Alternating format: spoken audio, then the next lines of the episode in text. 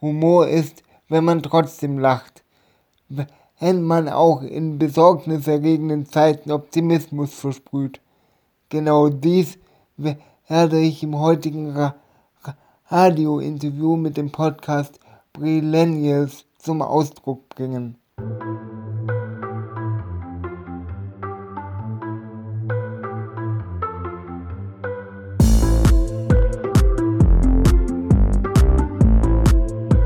Zurück bei den Millennials. Ich begrüße heute ganz herzlich Aaron. Hi. Und Stella. Hallo. Und heute noch unseren Special Guest Kai Bosch, unser guter Freund, Poetry Slammer und Buchautor. Und dem haben wir drei Wörter gegeben, mit denen hat er einen kurzen Text verfasst. Den habt ihr gerade schon gehört.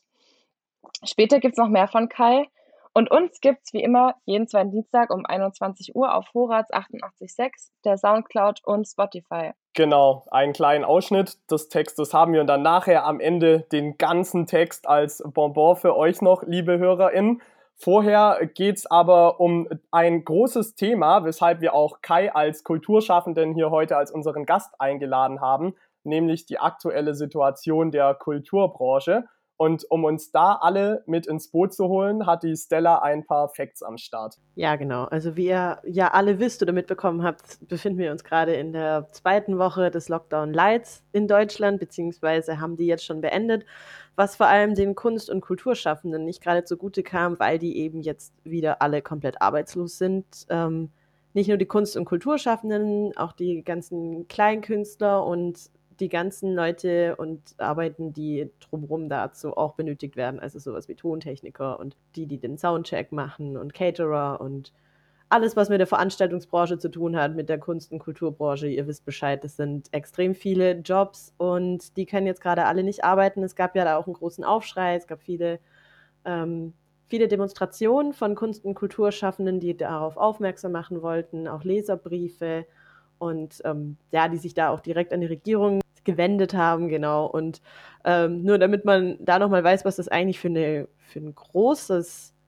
Einbüßen ist, gerade in diesem Lockdown-Laut, ist, dass ähm, die Kunst- und Kulturbranche der sechstgrößte Wirtschaftszweig Deutschland ist mit 130 Milliarden Euro Umsatz. Insgesamt sind ungefähr ähm, eine Million Beschäftigte und 10.000 Acts, Künstler und Künstlerinnen betroffen. Und naja, zum Beispiel der Rock'n'Roll-Bereich ist mit seiner Wirtschaftskraft genauso groß wie ein Unternehmen wie Porsche oder Siemens in Deutschland, was ich ziemlich krass fand. Das Argument der Künstler ist ja vor allem auch, äh, Kunst und Kultur ist systemrelevant, weil ja immer gesagt wird, ist nicht systemrelevant. Und ja, da stimme ich zu. Ich weiß nicht, wie es bei euch ist. Definitiv. Und äh, was wir später in dem Interview noch erfahren werden, das waren ja jetzt äh, viele Hard Facts, die persönliche Sicht eines Künstlers und auch die Sicht des Umfelds dieses Künstlers. Und da ist die Alarmstufe echt gerade auf Rot. Also viele Dinge, die wir so gewohnt waren, Theater, werden wir vielleicht nicht mehr erleben, wenn es so weitergeht, wie es gerade läuft. Ja, genau. Also gerade ähm, habe ich vorhin noch einen Artikel gelesen von ähm, einem Solo-Künstler, der in einer kleinen Band ungefähr 140 Auftritte im Jahr hat und vor allem auf Hochzeiten, aber auch auf äh, Wiesen ähm, Konzerten spielt und eben ganze Hallen immer gefüllt hat, trotzdem eine relativ unbekannte Band ist, also so Party Rock'n'Roller haben die sich genannt. Und die haben jetzt auch ein Lied äh, ähm, kreiert, das heißt Schade, nicht systemrelevant, wo er dann auch äh, quasi in dem Artikel erzählt hat, dass er jetzt von den Wirtschaftshilfen, weil er mit seiner Frau zusammenlebt, die halt einen bürgerlichen Beruf hat, gerade monatlich 7,62 Euro als äh, Ersatz quasi bekommt, um grundgesichert zu werden für das, was er sonst eigentlich verdient hätte. Was ich einfach unglaublich krass finde, weil du damit einfach sorgst, dass extrem viele stark steuerzahlende Menschen, die eigentlich immer solvent waren, ähm, einfach in die Hartz-IV-Ebene ziehst. Also das finde ich, ich finde es so krass. Es betrifft wirklich viele. Ja, unglaublich viele. Wie gesagt, der sechstgrößte Wirtschaftszweig Deutschlands. Und ähm, dazu hat auch äh, Herbert Grönemeyer, den wir alle kennen, schon ein sehr bekannter deutscher Altkünstler, würde ich mal sagen. Grand Seigneur der Kulturbranche, ja. definitiv. der hat ein echt sehr schönes Essay in der Zeit letzte Woche rausgebracht, wo er auch darüber nochmal geschrieben hat, was Kunst und Kultur für uns eigentlich in der Gesellschaft ist. Und äh, in seinem Essay hat er zum Beispiel geschrieben, ähm, wir, also die Kunst- und Kulturbranche, unterhalten, aber wie das Verb beinhaltet, wir halten von unten. Kultur stützt die Menschen in ihrer Verzweiflung, Trauer, in ihrer Lust, Freude, ihrem Lachen, ihrem Mut und ihrer Zuversicht. Sie lässt ihre Gehirne wachsen, nährt ihre Sicht, ihren Aufbruch, klärt und hinterfragt. Und Flucht ins unermesslich Unerklärbare, die Seele kann durchhängen, entrationalisieren und völlig zerfliegen. All diese Ersatzwelten liegen flach und zusammengefaltet herum, nichts baut sich vor uns und um uns auf. So verlieren wir nach und nach den geistigen Kampfstoff. Ein Land ohne diese unmittelbare Live-Kultur gibt und öffnet den Raum für Verblödung, krude und verrohende Theorien und läuft Gefahr, nach und nach zu entseelen. Wow, sehr poetisch auf den Punkt gebracht. Über dieses große Thema und über die Probleme, die da zuhauf bestehen, werden wir dann mit unserem Gast, dem Kai, gleich noch sprechen. Vorher gibt es aber erstmal Musik auf die Playlist und da haben wir in dieser Folge besprochen, dass wir gerne etwas unbekanntere Künstler auf die Playlist packen wollen, einfach um die zu supporten in dieser schwierigen Zeit ohne Auftritte. Clara, was ist dein Special-Tipp in dem ersten Musikblock? Ich mache gerne den Anfang und zwar mein Künstler heißt ähm, Eno, man schreibt ihn aber EN, dann die Zahl 6 und O. Und er ist ein österreichischer Rapper aus Wien, er macht aber deutsche Musik. Und mein Song ist äh, 100 Wörter von ihm. Also er ist ziemlich unbekannt, ich weiß gar nicht, wie ich auf das Lied kam. Ich glaube, Spotify macht ab und zu so Vorschläge. Und dann war es tatsächlich auf meiner On-Repeat-Playlist auf Platz 3 oder so. Ich habe das ununterbrochen gehört. Ich fand es mega cool. Klingt auf jeden Fall sehr spannend. Ähm, ich habe einen Berliner Solokünstler, der heißt Parafokuva, das ist sein Künstlername. Und der macht sehr viel elektronische Musik, die so ein bisschen euphorisch und melancholisch ist. Und da habe ich das Lied Swept Away auf die Playlist gepackt. Mit Berlin mache ich weiter. Meine Künstlerin wohnt da, meine ich gerade auch. Auf jeden Fall ist der Song Schein ist Betrug von der Künstlerin Nessie und ihr kennt den beide schon, weil ich ihn euch unbedingt weiterleiten musste, weil er halt perfekt zu der Thematik unseres Podcasts passt. Der Song handelt nämlich von der Insta-Fake-Welt und bringt die lyrisch wirklich absolut auf den Punkt. Und Nessie ist eine total faszinierende und unterstützenswerte Künstlerin für mich. Vor fünf Jahren habe ich sie live gesehen im kleinen Kellerclub in Stuttgart, den es jetzt leider auch nicht mehr gibt. Und damals hat sie noch Elektropop in englischer Sprache gemacht. Inzwischen geht das Ganze mehr in die Hip-Hop-Richtung und ist jetzt auf Deutsch. Und sie ist gerade wirklich auf dem aufsteigenden Ast, hat schon Features jetzt zuletzt gemacht mit Prinz P oder mit Cool Savage und trotzdem kann sie aber noch nicht von der Musik leben. Die arbeitet nebenbei, noch nebenberuflich in einer Agentur. Und ja, die Auftritte, die jetzt ausbleiben, die werden wahrscheinlich auch das erstmal so halten, dass das so bleibt. Also auch sehr unterstützenswert. Und dann würde ich gerne noch einen zweiten Song auf die Playlist packen, weil wir jetzt Herbert Grönemeyer schon groß als Thema hatten. Da hat mir eine Hörerin einen ganz tollen Song von ihm empfohlen, der heißt Ein Stück vom Himmel und ist auch also vom Grand Sillon richtig stark, starker Text über die Bedeutung von Religion, dazu musikalisch echt richtig schön vertont und abgerundet von seiner sensationellen, einzigartigen Stimme. Den Song müsst ihr euch auch unbedingt reinziehen. Also, die Songs findet ihr dann gleich auf unserer Brillennials Playlist, die wir wie immer auch in den Show Notes verlinken. Und nachdem ihr da reingehört habt, geht's gleich weiter mit unserem großen Gast. Das ist heute der Kai, wir haben es schon mehrmals angekündigt. Der hatte letzten Samstag vor sechs Jahren seinen ersten Poetry Slam Auftritt und seitdem über 220 Slam-Auftritte gemacht. Dazu hat er drei Bücher geschrieben im Alter von 23 Jahren und ein Rap-Album veröffentlicht. Und das Erstaunliche dabei ist, dass er bis vor sechs Jahren kaum einen geraden Satz herausgebracht hat, weil er unter einer Stottersymptomatik leidet. Und diese ist er bis heute nicht komplett los, aber das hält ihn überhaupt nicht davon ab, vor bis zu 1000 Zuschauern auf der Bühne zu stehen und den Saal wirklich komplett abzureißen. Wir drei haben ihn alle schon live gesehen. Es ist echt unfassbar witzig. Und das hat auch die Jury vom baden-württembergischen Slam-Poetenpreis so gesehen. 2015 war er da nämlich baden-württembergischer U20-Landesmeister. Und das ZDF wurde auf ihn auch schon aufmerksam und hat in der Sendung Volle Kanne eine kleine Reportage über ihn gedreht. Also läuft eigentlich bei ihm, könnten wir meinen. Aber klar, im letzten halben Jahr ist da ganz schön Stillstand angesagt. Er musste unzählige Auftritte absagen. Seinen Kollegen ging es genauso. Über diese aktuellen Bedingungen haben wir mit ihm gesprochen und natürlich auch über seinen faszinierenden Werdegang. Das Interview gibt es jetzt direkt nach der Musik auf unserer Playlist. Kai, hi, schön, dass du dir die Zeit nimmst für unseren Podcast in unserer Kultursendung. Wir haben ja erst vor zwei Tagen telefoniert und jetzt äh, sprechen wir hier in einem offizielleren Rahmen im Podcast. Ich würde gern direkt mit dir einsteigen mit unserer Traum-WG. Das ist eine Rubrik, die wir mit allen unseren Interviewgästen immer machen wollen. Da hast du jetzt die Möglichkeit, drei Leute dir auszusuchen, mit denen du gerne in einer WG zusammenleben würdest, wenn du könntest. Am besten prominente Leute, von denen du sagst, hey, die haben mich sehr inspiriert oder einfach Leute, wo du sagst, die sind für mich mega das Mysterium und ich würde die so gerne mal dann wirklich aus nächster Nähe kennenlernen. Das passt ja auch ganz gut zur jetzigen Zeit, wo du dich nicht mit so vielen Leuten treffen darfst und viel in deinem häuslichen Umfeld bist mit wem würdest du es denn da am ehesten aushalten? Mit welchen drei Personen? Fang doch gerne mal mit der ersten an. Hi Aaron, meine Traum-WG wären auf jeden Fall hier Irgendlob, Hazelburger und Roadtrip.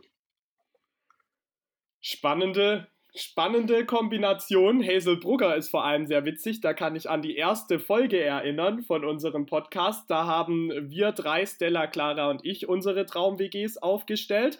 Und Hazel Brugger war tatsächlich eine Bewohnerin auch in Stellas WG. Also um die müsst ihr euch dann kloppen. Warum äh, hättest du die so gerne bei dir in der WG? Weil Hazel einfach eine wahnsinnig witzige Person Honest. Also ich habe sie vor ein paar Jahren persönlich kennengelernt und sie, sie hat einfach so einen trockenen Humor. Ich glaube, wenn man am Frühstückstisch sitzt und Hazel sitzt einem gegenüber, kann der Tag nur gut beginnen. Und ja, vielleicht kann sie dann den Zweitwohnsitz ja noch bei Stella anmelden. Gute Idee. Glaubst du, dass Hazel direkt morgens am Frühstückstisch gut gelaunt ist, gelaunt ist? Ich könnte mir bei ihr gut vorstellen, dass sie eher so ein Morgenmuffel ist und da erstmal schon einige Zeit braucht, bis sie dann richtig in Fahrt kommt. Ich glaube, dass sie morgens ja schon noch so ein bisschen verschlafen reagiert, aber eben auf diese sehr trockene, sehr lustige Hazelburger Art. Also ich glaube, selbst wenn sie keine gute Laune hätte, ihre Mitbewohner hätten gute Laune. Das kann ich mir echt gut vorstellen. Und äh, Jürgen Klopp wäre ja auch noch dabei, um dann wirklich da die größtmögliche Motivation am Morgen aus allen rauszuholen. Zu Hazel hätte ich noch eine kurze Frage, bevor wir gleich zum Jürgen kommen. Du sagst ja, du hast sie schon gesehen, du bist Poetry Slammer, da reden wir gleich noch drüber. Und hast, bist schon mit ihr aufgetreten. Gibt's was, was du von Hazel Brugger gelernt hast, die ja mit ihrer Kunst schon echt sehr weit gekommen ist, was du für dich übernehmen konntest? Also ich saß auch einmal in einem Workshop von Hazel und habe da auf jeden Fall mitgenommen, wenn ich einen Text schreibe und eine Pointe kreiere, lese ich die mal nochmal durch und dann verwende ich einfach fünf Minuten drauf, die, diese Pointe noch stärker zu machen, noch extremer zu überspitzen und dann nochmal fünf Minuten. Und was mich sehr beeindruckt hat bei unserem gemeinsamen Auftritt damals, Hazel ist da wirklich von der Bühne runter und hat sich im Text sofort markiert, was hat funktion funktioniert oder was war Ihrer Ansicht nach änderungsbedürftig? Wow, die nimmt sich also richtig Zeit und ist eine echte Perfektionistin, obwohl sie auch sehr spontan sein kann. Also sie schließt ja ihre Auftritte immer mit einer kleinen Fragerunde ab, wo sie dann sehr spontan auf das Publikum reagieren muss. Echt eine komplette Künstlerin, die Hazel. Dann würde ich direkt weitergehen zu Jürgen Klopp. Wieso muss der unbedingt in deine WG? Weil ich Kloppo schon unfassbar lang verfolge. Also seit ich mich für Fußball interessiere und das ist gefühlt wirklich seit 2002, 2003 der Fall, ist Oppo schon auf dem Radar und ich finde, er ist so eloquent und so konzentriert gleichzeitig und man hat trotzdem immer noch das Gefühl, Fußball, das macht ihm einfach richtig Spaß und ist bei aller Professionalität für ihn trotzdem ein Spiel. Ja, ich glaube auch, der lebt Fußball wirklich. Und du kannst mit Jürgen Klopp auch über alles reden, glaube ich. Da würde ja. mir auch nicht langweilig werden. Nicht ja. nur über Fußball, sondern auch über alle möglichen gesellschaftlichen Themen. Was wäre denn die Frage, die dir an Jürgen Klopp da am meisten auf dem Herzen brennen würde? Wann wirst du endlich VfB-Trainer? das ist eine gute Frage. Bist ja auch leidenschaftlicher VfB Stuttgart-Fan. Kommen wir zur letzten Person. Wen hast du da noch in deine WG berufen? Motrip, ne? Warum? Genau, weil ich habe mir das so ein bisschen aufgeteilt nach Arten, die mich interessieren und Gespr Gesprächsthemen, die ich immer wieder aufgreifen können will in dieser WG. Und ich habe ein sehr großes Fable für Lyrik und für Reimästhetik. Und da ist der Rapper Motrip einfach unumgänglich, was der für Reimketten schreibt. Absoluter Wahnsinn. Ein absolutes Genie, dieser Mann. Echter Wahnsinn. Motrip live auch zu krass und mega der Perfektionist am Blatt und live geht er richtig ab. Den haben wir beide schon gesehen, als das noch möglich war mit den ganzen Veranstaltungen beim Kurt Festival in Reutling für sensationelle 3 Euro Eintritt. Das konnte ich gar nicht glauben, als du mir das gesagt hast. Und also die Show, die war wirklich jeden Cent von diesen 3 Euro wert. Später ja. will ich mit dir noch darüber reden, dass äh, die Veranstaltungsbranche ja jetzt da in ihren Möglichkeiten leider sehr viel eingeschränkter ist als damals, als wir noch bei dem Konzert waren. Vorher würde ich aber gerne mit dir über deine Kunst sprechen. Da ist schon viel dabei, was du machst. Und die Hauptsparte, wo ich als erstes gerne drauf eingehen möchte, ist Poetry Slam. Das machst du ja jetzt schon echt lang. Wann kam da deine Begeisterung für diese Art Kunst auf? Also die Begeisterung kam tatsächlich bereits mit circa 13, als ich Poetry Slam als Zuschauer geguckt habe in der Rosenau und selbst eingestiegen in diese Branche bin ich dann mit 17. Und deinen ersten Slam-Wettbewerb mit 17 Jahren, den hast du dann auch äh, gleich gewonnen. Ähm, wie gut kannst du dich da noch dran erinnern an den Abend? Total. Also ich glaube, ich weiß von dem Auftrittsmoment auf jeden Fall noch alles und auch sehr viel vom Drumherum ist mir wirklich bildhaft im Gedächtnis geblieben weil ich an diesem Abend so eine Euphorie verspürt habe und gemerkt habe, ja, das will ich häufiger machen. Da fühle ich mich pudelwohl auf der Bühne.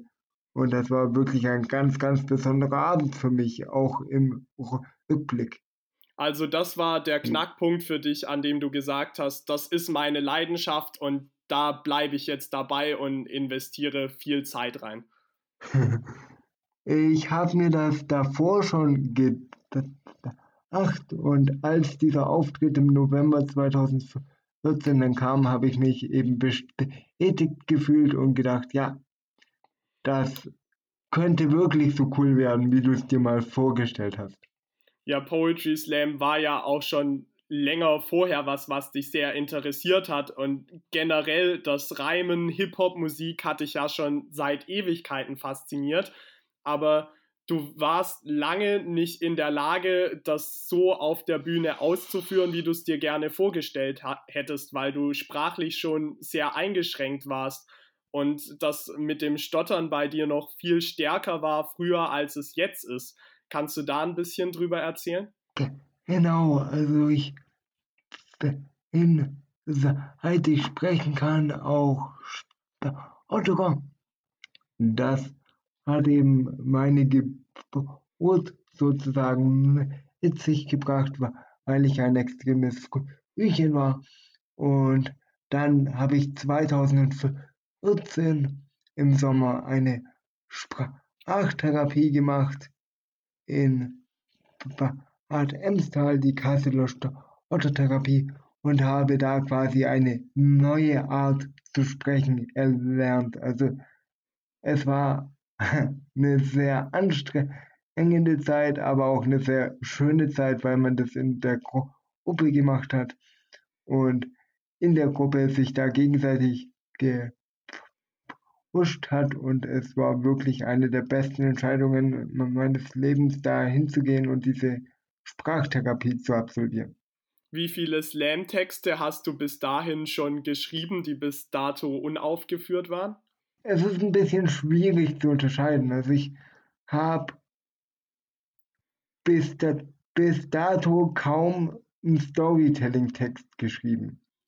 Ich habe sehr viel Lyrik verfasst, auch über sehr persönliche Themen, was ich seitdem immer noch mache, was ich auch nach wie vor schreibe. Aber ich glaube eben, auf einer Poetry Slam Bühne habe ich mehr Spaß und hat das Publikum mehr Spaß, wenn ich lustiges Storytelling vortrage. Ja, inzwischen hast du es gut geschafft, beides zu verbinden. Ich finde das ja immer der Wahnsinn. Wir studieren ja zusammen, so wie Stella und Clara auch Kommunikationswissenschaft in Hohenheim. Und da würde ich dich schon als einen meiner besten Freunde bezeichnen, mit dem ich da gerne Zeit in der Mensa auch verbringe und ums Unileben rum. Und da mhm. finde ich es immer wieder schon sehr beeindruckend, wie sehr du da oft in Reimen und Pointen denkst. Also das, da ist es echt immer sehr witzig, einfach mit dir Zeit zu verbringen. Das ehrt mich natürlich sehr. Das freut mich. Nach diesen Lyriktexten, mit denen du eingestiegen bist, hast du doch schnell mehr Wert auf Storytelling gelegt und mit 17 Jahren, als du deinen ersten Auftritt hattest, da hast du auch schon direkt dein erstes Buch geschrieben. Mittlerweile sind sogar schon drei Bücher, die du veröffentlicht hast. Ich finde das echt so krass, dass du das mit 17 schon gemacht hast. Also für mich war da eine Postkarte an Oma aus dem Urlaub das höchste aller literarischen Gefühle. Und das ist auch jetzt noch so. Ähm, wie kam das für dich, äh, dass das in dem Alter so war, dass die Playstation dann nicht mehr verlockender war als Stift und Papier? Also ich muss tatsächlich sagen, mit 17 kam das Buch raus. Angefangen zu schreiben habe ich es mit 15 tatsächlich schon. Und es hängt tatsächlich mit der Playstation zusammen. Aha. weil ich mir in den Sommerferien mal gedacht habe, okay, wie viele Spielstunden sitze ich jetzt seit Anfang der Ferien eigentlich schon vor der Playstation? Und habe das dann zusammengerechnet und das hat mich so sehr erschrocken, dann habe ich gedacht, ja, okay, jetzt lass mal was Sinnvolles machen und habe einfach ohne Konzept angefangen zu schreiben und eine Story zu entwickeln. Und das hat dann irgendwann eine Eigendynamik entwickelt, dass ich dachte, ja, okay, jetzt könnte es so weitergehen und dann hatte ich auch relativ schnell ein mögliches Ende im Kopf.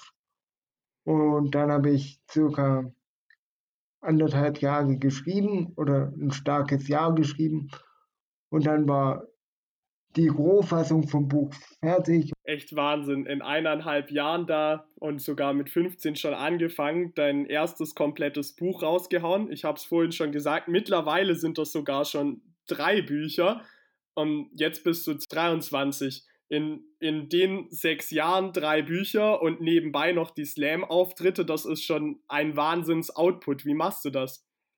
Ich glaube gar nicht, dass es so viel Output ist, wie man von außen vielleicht denken könnte, weil die anderen beiden Bücher sind ja Textsammlungen. Also das sind Sammlungen von Poetry Slam und Lyriktexten, die ich dann ohnehin für Poetry Slams verwende. Und ja, ähm, es macht mir Spaß. Es ist immer noch so, dass ich hauptsächlich aus Spaß an der Freude schreibe. Und deswegen sehe ich das auch gar nicht als zusätzliche Belastung.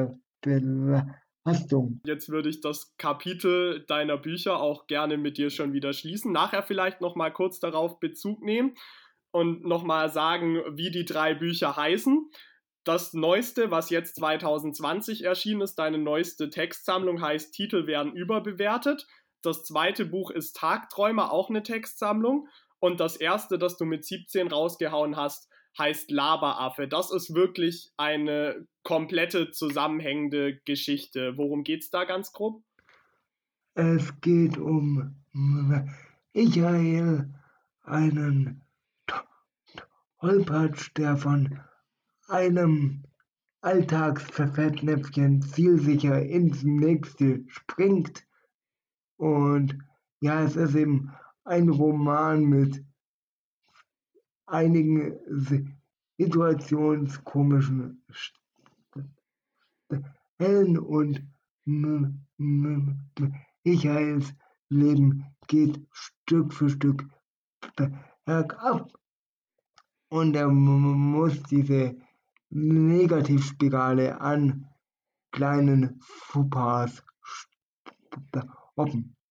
Das klingt so ein bisschen ähnlich wie die Fernsehsendung Pastewka oder Jerks so, wo ich oft vor dem Fernseher sitze und mir denke, hey, schlimmer kann es nicht mehr werden.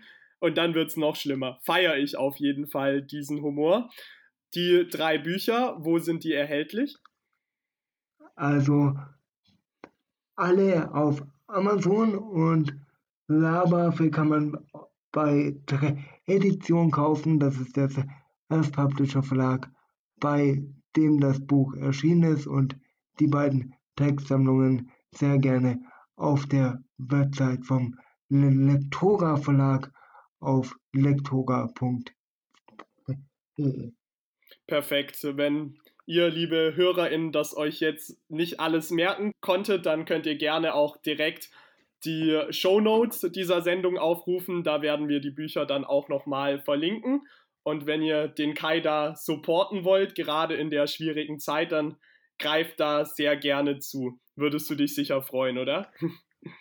Auf jeden Fall.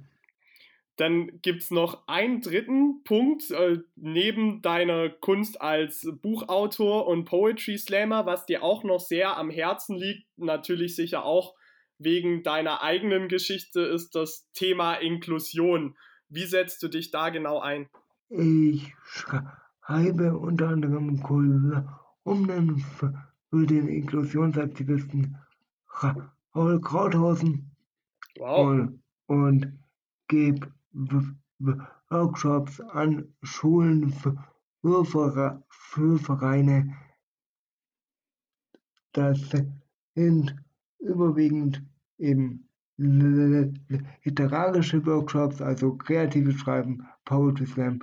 Und bei diesen Workshops gehe ich auch in die inklusive Richtung. Also entweder ich gebe diese Workshops eben an Schulen oder aber für Vereine oder für, inklusive Einrichtungen, also an inklusiven Schulen, für, inklusive Ver, Ver, Hände, um eben auch den Leuten mit Handicap vielleicht ein bisschen Mut zu machen durch meine Geschichte und um die Leute dafür Sprache zu begeistern. Richtig stark, dass dir das so ein Anliegen ist. Jetzt gerade geht das alles wahrscheinlich nicht. Inwiefern warst du denn als Slam-Poet und Inklusionsaktivist in den letzten Monaten jetzt betroffen von den Einschränkungen für die Kulturbranche? Extrem leider. Also wir sind seit Mitte März gefühlt 97 Prozent der Auftritte weggebrochen. Also bestimmt 40 Veranstaltungen, die jetzt einfach abgesagt wurden, plus die Workshops. Ähm, weil die Schulen und die Vereine, die haben ja auch nicht mehr offen. Da läuft ja auch alles online gerade. Und deswegen hat Corona auch mein Jahr und meine Jahresplanung erheblich durcheinandergewirbelt. Inwiefern ähm, hat dich das in deiner Kreativität beeinflusst, dass keine Veranstaltungen mehr waren. Da war ja vielleicht dann auf einmal viel mehr Zeit zum Schreiben da. Das stimmt, aber leider war auch eben ein Verlust an Motivation vorhanden. Ähm, also gerade im März, April, da hatte ich da schon sehr damit zu knappern, weil man, man muss sich das so vorstellen, ich habe eben 2019 richtig viel Zeit damit verplant, Projekte für, für dieses Jahr eben auch zu, zu planen und das fällt dann alles auf einmal weg. Das ist schon richtig bitter. Das glaube ich, dass das dann eine sehr große Enttäuschung ist. Jetzt hast du in dem Fall vielleicht das Glück, dass du nebenbei noch Student bist und eben nicht hauptberuflich von deiner Kunst lebst. Aber ich nehme an, dass du viele Kollegen kennst, die das hauptberuflich machen. Wie ist es denn denen ergangen? Also die Leute, die das hauptberuflich machen, die sind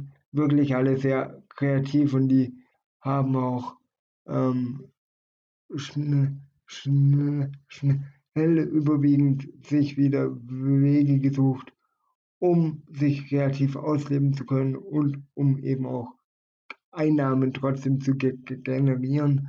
Also dass viel über Twitch gestreamt wurde, auf den Kanälen sie aktiv sind. Oder eben einer aus meinem Umfeld hat eine Kooperation mit einer Designerin von Postkarten eingegangen und hat eben Sprüche auf diese Postkarten geschrieben. Aber insgesamt trifft es die ganze Szene immens, immens hart. Ähm, gerade auch die Leute, die selber veranstalten, bei denen brechen ja gerade alle Veranstaltungen, alle Einnahmen weg. Das ist schon richtig heftig. Also geht es da bei diesen kreativen Lösungen, die sich ja echt toll anhören, im Grunde nur um Schadensbegrenzung und ja, das ist trotzdem ja. so, dass da sehr viel wegfällt finanziell. Auf jeden Fall. Also es werden sehr viele Rücklagen gerade zusammengekratzt. Ähm, es herrscht innerhalb der Kreativszene eine wahnsinnig große Unsicherheit.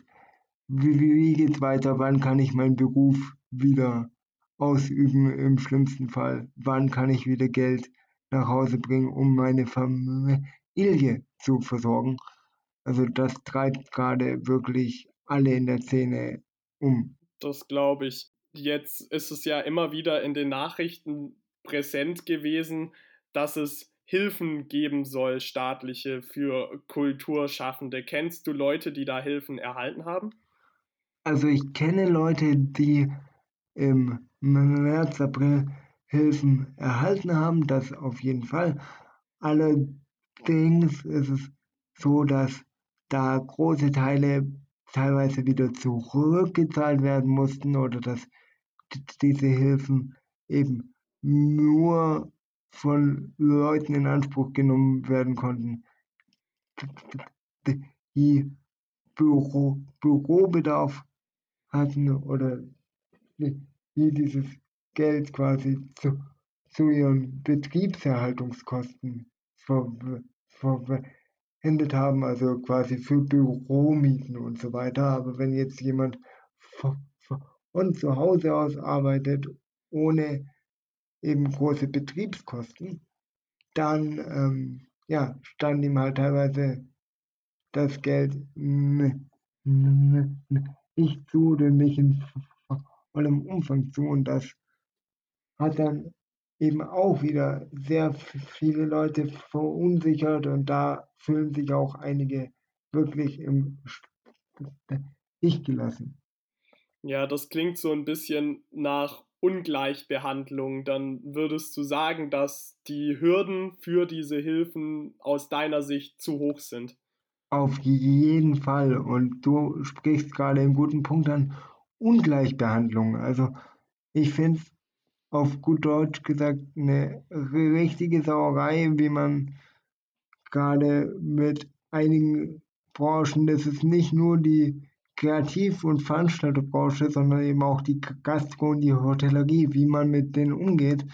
Ähm, und ähm, wie, wie sich da die Leute allein und im Stich gelassen fühlen und andere Branchen erhalten eben staatliche Hilfen, die weitaus höher sind.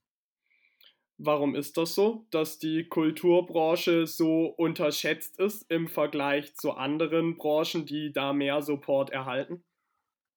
Darüber kann ich jetzt nur mutmaßen. Ich kenne natürlich die Hintergründe oder die Beweggründe der PolitikerInnen auch nicht im Detail, aber ich vermute einfach, dass sich gedacht wird, ja, die Kultur die ist nicht lebensnotwendig, weil das ist ja quasi Spaß und Freude, auf so Veranstaltungen zu gehen.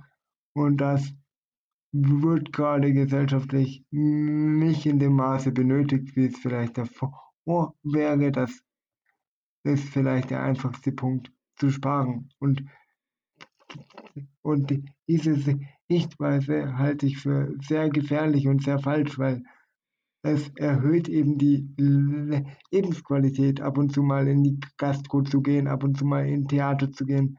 Zumal alle Theater, zumindest in denen ich war, sich sehr gute Hygienekonzepte ausgedacht haben und die auch eingehalten haben, die auch teilweise teuer umgesetzt haben und jetzt müssen sie halt im November schon wieder schließen. Ähm, das halte ich für ich gerecht. Ja, das ist sicher für viele Veranstalter richtig hart. Wenn das jetzt so weitergeht, wie sieht dann die Zukunft der Veranstaltungsbranche aus in Deutschland? Schlecht. Also der ganze Unterbau der Kulturszene würde brach liegen oder würde auf Dauer auch wegbrechen, weil man muss sich vorstellen, zum einen generieren die Veranstalter keine Einkünfte, zum anderen generieren aber auch die Locations keine Einkünfte. Und selbst wenn die Veranstalter irgendwann wieder sagen, ja, ich hab's mit Altersvorsorge, mit Aufbrauchen der Rücklagen irgendwie durch diese Krise geschafft, kann es halt sein, dass die Vertragspartner die Locations ähm, zumachen müssen, weil sie ja gerade auch keine Gäste haben. Also das ist wirklich eine sehr gefährliche Phase für die Kultur- und Kreativbranche. Echt übel. Was kann denn jeder Einzelne dafür tun, um diese schlimmen Folgen für die Kulturbranche abzuwenden? Wenn die Theater und die Kulturstätten wieder aufmachen können und wenn man sich wirklich sicher fühlt und das für sich selber verantworten kann, dann gerne wieder ins Theater gehen, weil im Sommer war ich teilweise im Theater oder auch in anderen Kulturlocations und habe mir Shows angesehen und ich persönlich habe mich nie unsicher gefühlt. Da werden wirklich starke Konzepte ausgearbeitet und wenn man eben in eine Location geht, in eine Kulturlocation und sich sicher fühlt, dann auch weitertragen ins persönliche Umfeld, dass man sich sicher fühlt, dass wenn die Theater wieder aufmachen können, dass zumindest die Locations, die ein gutes Lüftungs- und Abstandskonzept ausgearbeitet haben, und das sind verdammt viele, dass Easy Locations dann im Rahmen der Corona-Auflagen wenigstens ausgelastet sind und ja, im Rahmen der Corona-Auflagen ein volles Haus haben. Ja, auch da geht es wahrscheinlich wieder mehr um Schadensbegrenzung dann. Ja, total, total. Also es ist wirklich, wirklich erschreckend, wie wenig da bei den Veranstaltenden selber gerade hängen bleibt, weil ähm, man, man, man, muss sich überlegen, wenn man jetzt nur noch 25 Prozent sein Theater auslasten kann und davon sind dann 30 Prozent der Karten einfach nicht verkauft, weil sich die, weil sich die Leute eben nicht sicher genug fühlen, dann ähm, muss man kein Mathematiker sein, um zu merken, die Kosten-Nutzen-Rechnung kann einfach nicht aufgehen. Also es ist auf jeden Fall Schadensbegrenzung, um eben über diese Krisenzeit hinwegzukommen. Ja, letztendlich muss auch jeder selbst entscheiden, wie sicher er sich da fühlt. Ja, bei mir, bei mir war es jetzt so, dass ich im Sommer bei einigen regionalen Fußballspielen war, wo ich auch als Stadionsprecher aktiv bin. Die Spiele waren draußen, die Zuschauerzahl war begrenzt. Ich finde, da hat das gut funktioniert. Oder auch beim Hallensport Eishockey bei den Bietigheim Steelers. Die haben eine Halle, da gehen viereinhalbtausend Zuschauer rein. Und jetzt bei den letzten Spielen mit Zuschauern durften maximal 500 Leute rein. Es gab ein Online-Ticketing-System das genau danach geschaut hat, dass immer genügend Abstände zwischen den einzelnen Sitzplätzen sind. Auf den Gängen war Maskenpflicht. Also da habe ich mich schon sehr sicher vor Ort gefühlt. Insofern, ja, muss dann jeder für sich selber sehen. Für mich war das eine gute Lösung und da habe ich echt auch gesehen, wie engagiert da Kulturschaffende oder eben andere Unternehmen aus der Veranstaltungsbranche sind, wo ich jetzt auch mal diese Sportteams mit dazu zählen würde. Inwiefern würdest du denn sagen, ist der Zusammenhalt innerhalb der Kulturbranche gewachsen in den letzten Monaten? Ich glaube, er ist, er ist schon noch mal größer geworden, weil sich alle in einer ähnlichen Situation befinden, es keinem so richtig gut geht, da ruft man sich natürlich schon noch mal an gegenseitig und spricht sich Mut zu oder gibt sich auch Tipps, wie, wie man vielleicht neue Wege bestreiten könnte oder mit der Zeit trotzdem was Sinnvolles anfangen kann, in der man gerade nicht auftreten oder veranstalten hat. Ich finde das echt toll, dass ihr euch da so zusammenrauft und wirklich so sehr an kreativen Konzepten arbeitet. Ich kann natürlich nur sehr hoffen, dass wir mit diesen Konzepten diese schwierige Zeit überstehen und dass uns der Kulturzweig möglichst erhalten bleibt und vor allem die Kulturschaffenden es auch möglichst gut durch diese Zeit schaffen mit ihren Familien, dass da vielleicht auch doch noch mal staatliche Hilfen leichter zu ergattern sind. Das hoffe ich auch. Ja, das hoffen wir beide. Damit würde ich das Thema schließen und gerne noch mal kurz mit dir über Musik sprechen. Wir haben eine Playlist bei unserem Podcast, die Brillennials Playlist, die werden wir auch in den Show Notes noch mal verlinken und da möchten wir natürlich auch immer gerne unseren Gästen die Möglichkeit geben, da ein paar Songs drauf zu packen. Hättest du da jetzt auch welche zum Abschluss des Interviews, die du gerne auf diese Playlist stellen würdest? Also da würde ich den Kreis gerne schließen und zwei Songs von Road Trip mit aufnehmen. Gegenwart und die Frage ist, wann, weil ich finde, dass ein Momotrip auf jeden Fall auf dieser großartigen Playlist vertreten sein sollte. Unbedingt.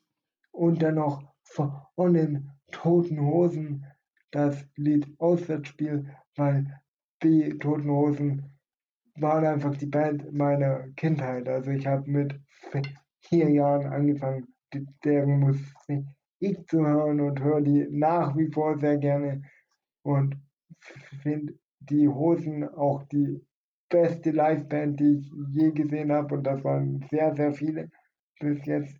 Ähm, und deswegen gehören die auf jeden Fall auch zu meinen Alltime Favorites. Was sagst du zur lyrischen Qualität der Hosen? also es ist ja keine Rapmusik. Also das Genre, das die Hosen machen, Punkrock, zielt ja nicht auf starke Reimschemata ab oder sowas.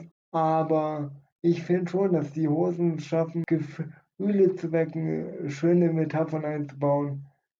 Die so Songtexte von Campino sind auf jeden Fall überwiegend sehr stark und haben eine große Identifikationsdichte.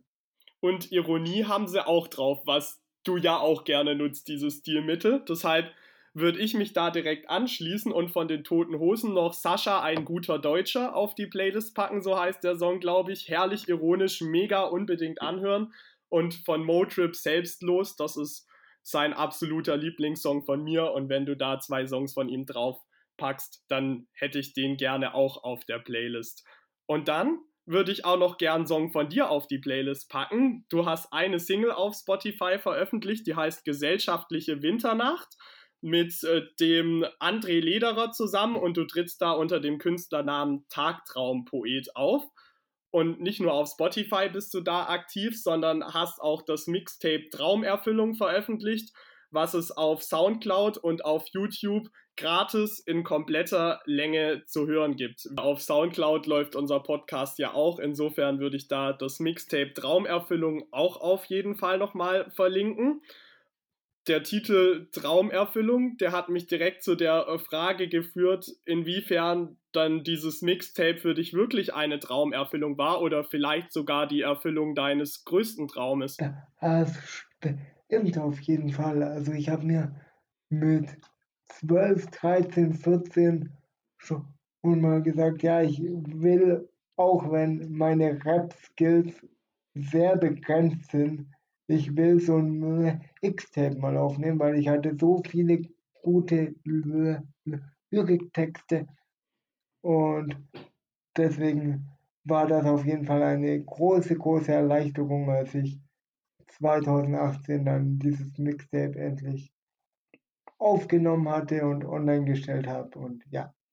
Nimm uns doch da gerne mal kurz mit in den Entstehungsprozess, weil klar, aufgrund dessen, dass du stotterst, ist es schwieriger, da wirklich einen flüssigen Rap-Song aufzunehmen. Und da habt ihr eine interessante Methode verwendet, dass das sich dann doch alles sehr fließend anhört. Wie habt ihr das gemacht? Also ich habe in meiner damaligen WG stand eben Aufnahmeequipment und ich habe tatsächlich dann Zeile für Zeile einzeln eingerappt und mir immer gleich danach angehört und wenn ich die Zeile eben nicht gut genug aufgenommen fand, gleich nochmal aufgenommen, was dazu geführt hat, dass ich manche Zeilen bis zu sieben, acht Mal aufgenommen habe. Also es hat Ewigkeiten gedauert, dieser Aufnahmeprozess ähm, und war auch sicherlich nicht professionell, hat aber viel Spaß gemacht und ich bin umso stolzer aufs Gesamtergebnis das kannst du auch sein, da hast es dir echt selber bewiesen, dass du dieses Rap-Album rausgehauen hast. Wie lang hat denn ein Song dann gebraucht, bis der dann endlich mal fertig Zeile für Zeile aufgenommen war? Da gab es Songs, die waren leichter zum Aufnehmen und Songs, die waren schwerer, eben je nachdem, wie schnell der Beat war und wie viele Silben ich quasi in eine Zeile packen musste. Ich würde sagen, so ein guter Mittelwert, ein Song, zwei Tage, also zwei Wochenendtage. Wow, also das ist echt der Wahnsinn, wie viel Leidenschaft und Herzblut da drin steckt. Deswegen nochmal an alle HörerInnen gerne reinhören. Das Mixtape Traumerfüllung auf Soundcloud und die Single Gesellschaftliche Winternacht auf Spotify auf unserer Playlist. Jetzt äh, zum Abschluss ein paar Hinweise, wo man dich nochmal unterstützen kann, jetzt in dieser auch für dich schwierigen Zeit. Zum einen mit den Büchern, die wir ja vorhin angesprochen haben. Laberaffe Tagträumer und jetzt 2020 neu erschienen Titel werden überbewertet. Hast du ja schon gesagt, wo es die zu kaufen gibt, unter anderem auf Amazon. Wir werden sie dann nochmal in den Show Notes verlinken. Es gibt natürlich auch noch andere tolle Online-Versandportale, zum Beispiel otto.de. Mehr fällt mir gerade nicht ein, sodass wir hier keine Werbung machen. Und ansonsten können sich auch alle informieren auf deiner Insta-Seite. Da heißt du @kai_robin_bosch auf Facebook, da heißt du Kai Bosch und auf deiner Homepage kaibosch.de. Habe ich was vergessen? Nein. Perfekt. Dann sage ich vielen Dank für das Interview. Hat mir großen Spaß gemacht und hoffentlich, ja, bis bald. Danke auch. Bleib gesund. Ciao. Kai Bosch war das, unser äh, sehr guter Freund und äh, sehr toller Interviewgast. Wirklich interessant, ihm da zu lauschen. Und jetzt machen wir weiter mit direkt nochmal Musik, weil wir nochmal kleine Künstler supporten wollen in unserer heutigen Folge. Und da haben wir nochmal ein paar unbekannte Songs für euch rausgesucht. Der erste unbekannte Song äh, ist Dystopia von Disaster. Und Disaster ist, glaube ich, schon auf unserer Playlist sogar. Und verbindet uns auch ein bisschen. Aaron und ich wollten ja auf ein Konzert gehen und dann kam Corona. Mega unterschätzter Rapper, finde ich. Kann man sich auf jeden Fall mal geben. Und auch der, also der hat ja auch seine Tour abgesagt, der hatte ein neues Album geplant mit einer Riesentour, alles abgesagt, weil Corona kam, dann irgendwie zweimal verschoben, wieder alles abgesagt. Also ja, auf jeden Fall unterstützenswert.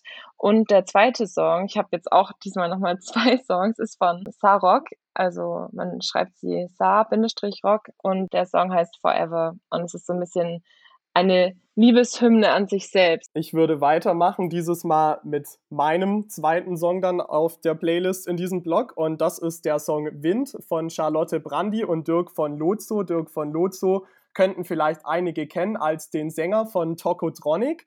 Ich feiere beide schon seit Jahren extrem und habe beide auch schon live gesehen. Da sind die echt richtig grandios und sie werden auch sicher auf diese Auftritte angewiesen sein. Also wenn es da mal wieder weitergeht, kann ich einen Besuch auf beiden Konzerten nur wärmstens empfehlen. Charlotte Brandy singt normalerweise auf Englisch und macht da richtig starke Indie-Mucke. Aber während dem Lockdown hat sie auch begonnen und das auch vorher schon betrieben, Gedichte in deutscher Sprache zu schreiben. Und mit dem Song Wind hat sie jetzt während des Lockdowns zum ersten Mal so ein Gedicht, das sie geschrieben hat, vertont und eben in musikalischer Form umgesetzt mit Dirk von Lozo, zwei wunderbar harmonierende Stimmen. Also wirklich ganz groß.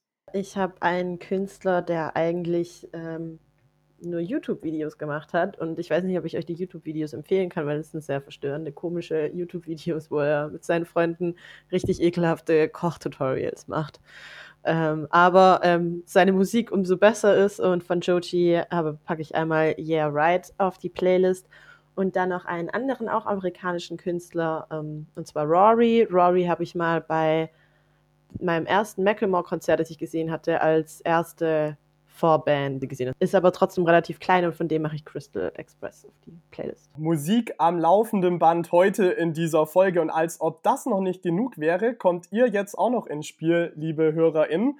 Nämlich wollen wir jetzt in der kommenden Woche nach dem Release unserer Folge eine kleine Insta-Aktion mit euch starten. Da werden wir in unserer Story nämlich euch nach euren geheimen Songtipps fragen, nach Künstlern, die nicht so bekannt sind und jeden Support verdient haben. Und der ein oder andere Song von euch wird es dann ganz sicher auch in unsere Playlist und in die nächste Folge schaffen. Also schreibt uns da gerne ganz fleißig.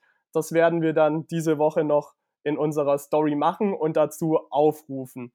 Das war es jetzt auch schon fast mit unserer Folge fast, weil ganz am Anfang haben wir noch einen kleinen Leckerbissen versprochen. Und bevor es den jetzt gibt, nochmal der Hinweis, in zwei Wochen gibt es schon die nächste Folge um 21 Uhr auf Horaz 88.6, Spotify und Soundcloud. Und bis dahin freuen wir uns, wenn ihr uns folgt auf Insta, auf Spotify und auch sehr gerne unserer Brillennials Playlist auf Spotify, wo ihr diese Songs dann euch auch gleich anhören könnt. Und jetzt, bevor wir hier Schluss machen mit dieser Folge, gibt es noch, wie angekündigt, den Impro-Text von Kai. Dem haben wir drei Begriffe gegeben gestern Abend, nämlich die Begriffe Brillennials, Hashtag und Lockdown.